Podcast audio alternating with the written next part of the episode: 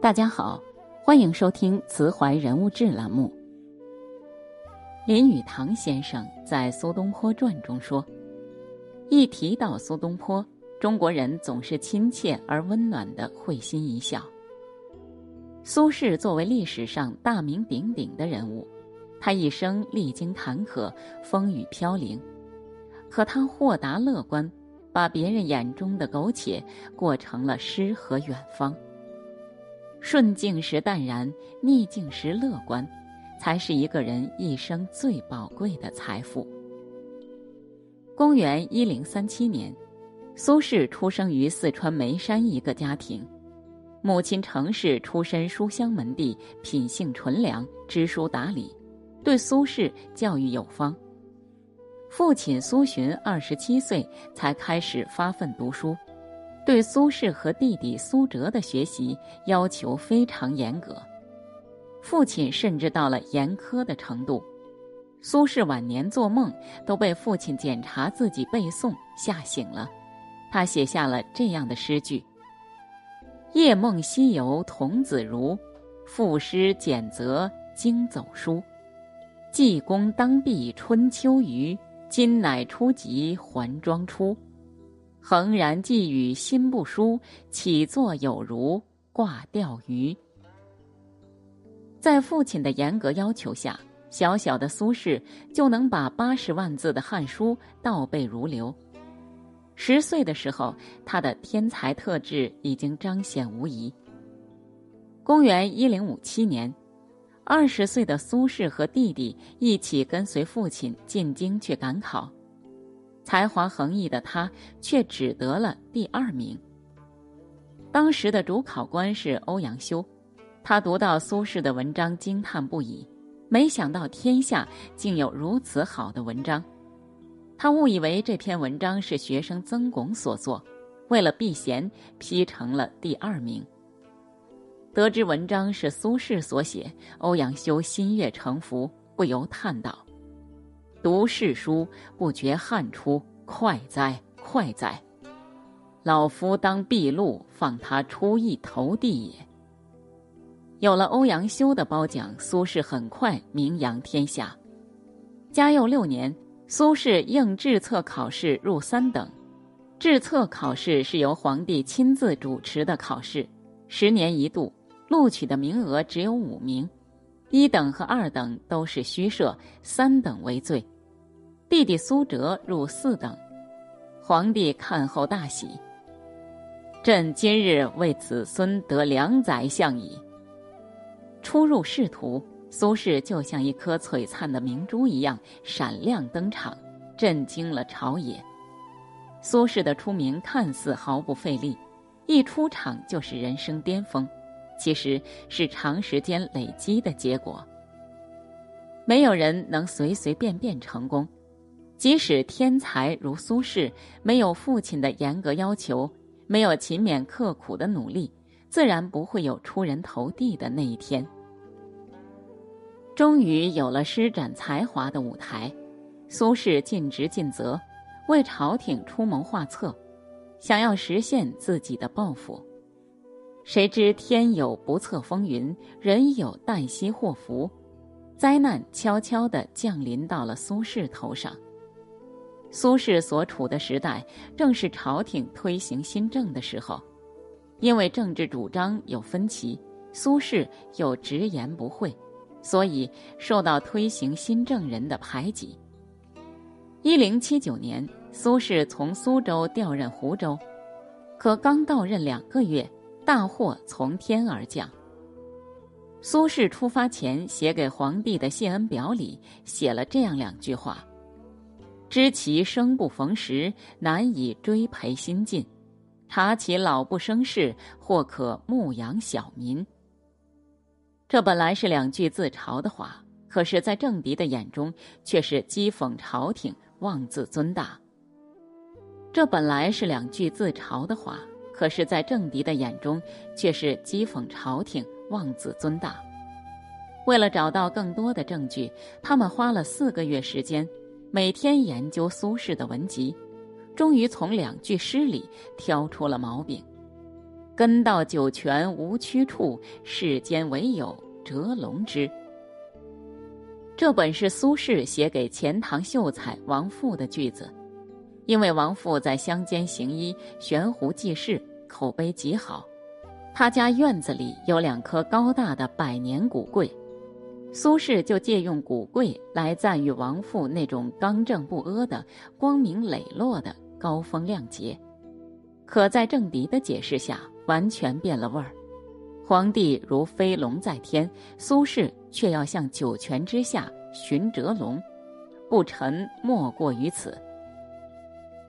皇帝听闻大怒，就这样清清白白的苏轼被关进了监狱，这就是史上著名的乌台诗案。在监狱里，苏轼受尽了酷刑，受得皮包骨头，甚至准备好了药品，想要自杀。一人受难，牵动八方，人们纷纷为苏轼求情，就连已经退隐的王安石也多次为苏轼求情，苏轼终于免遭杀害。出狱后的苏轼被贬在了湖北黄州，任黄州团练副使，本州安置，不得签书公文。乌台诗案是苏轼一生苦难生活的开始。从此，他过上了颠沛流离的日子。官场的复杂让苏轼重重的跌了跟头，他终于明白，自己的才华并不能解决一切问题。春风得意让他根本看不清这个世界的真相。初入社会，往往会认为自己可以改变世界，后来发现这个世界。并不像我们想象的那样简单，它完全不在我们的掌控之中。在初次跌倒之后，我们愤怒、迷茫、失意，甚至失去了活下去的勇气。等到终于明白了这个世界的真相之后，我们才渐渐成长起来。这些磨难不过是人生路上一段经历而已，让我们的心变得更强大，也给了我们。活下去的勇气和力量。来到黄州的苏轼很快接受了现实，他脱去了长袍，换上了短衣，成了一个真正的农夫。没有房子，就在好朋友借他的江边驿站连豪亭安了家。没有饭吃，从没有下地务过农的苏轼，拿着篱笆就在东坡上开了荒地，种上粮食和蔬菜。自己打井一树栽花，铸造水坝。他在东坡上盖起了东坡雪堂，自称东坡居士。从此，苏轼不再是苏轼，他变成了苏东坡。他会看着田里刚长出来的麦苗，满心欢喜；会把陶渊明的诗改成民歌，带着一起耕作的农人来唱。一时之间，山间田野上处处充满欢声笑语。没钱买羊肉吃，他就买些猪肉自己做。他开发出了猪肉的新做法，并把做法推广给乡亲们。净洗称，少注水，柴头掩烟焰不起。待他自熟莫催他，火候足时他自美。黄州好猪肉。价贱如泥土，贵者不肯吃，贫者不解煮。早晨起来打两碗，保得自家君莫管。现在东坡肉、东坡肘子、东坡帽，就是当年苏轼亲自做过的，一直流传到了今天。生活稳定了，他会约朋友出去游玩，把清苦的日子过得充满诗意。《念奴娇·赤壁怀古》《赤壁赋》《后赤壁赋》都是这时候的作品。游完回家，下起了小雨，别人打着伞奔跑，苏轼却风趣的在雨中吟诗：“莫听穿林打叶声，何妨吟啸且徐行。竹杖芒鞋轻胜马，谁怕？一蓑烟雨任平生。”让人成熟的不是岁月，而是经历。回首那些过往的经历，苏轼已经完全看淡，人生不过是一场风雨，一场晴。晴天时享受阳光的沐浴，风雨来临时无所畏惧，乐观面对。不经历风雨，怎能见彩虹？劫难面前，与其自暴自弃、一蹶不振，不如拥有一种豁达的心境，乐观面对生活，找到生活的乐趣，才能乐享其中。毕竟人间有味是清欢。绍圣四年，六十二岁高龄的苏轼再次被放逐，这次是海南岛。那时候的海南岛是个蛮夷之地，到处一片荒芜，人们仿佛生活在野蛮时代，没有读书的习惯，更别提科举及第了。苏轼身体力行，办教育，开学堂，想让海南的孩子们学到些知识。消息一传开，很多人慕名而来，甚至有不远千里从内地追到海南，想要拜他为师的。孩子们没有书，他就一本一本的抄，因为天气炎热，他经常抄得汗流浃背，却从不歇息，一抄就是一下午。在他的努力下，离开海南不久，终于有了回报，海南的姜唐佐就举相贡。苏轼得知消息，激动的题诗庆贺：“沧海何曾断地脉，朱崖从此破天荒。”对于一个蛮荒之地，从无到有，科举实现了零的突破，苏轼真的是功不可没。为了感谢苏轼，海南依然留存着许多苏轼的痕迹：东坡村、东坡井、东坡路、东坡帽，甚至还有东坡画。在这里，苏轼就是海南文化的开拓者，为官一任，造福一方。虽然苏轼一生多磨难，但是他永远有一颗为劳苦大众服务的心。无论走到哪里，苏轼都会体察当地的民情，尽自己所能解决当地人民的疾苦。不忘初心这四个字，苏轼做到了。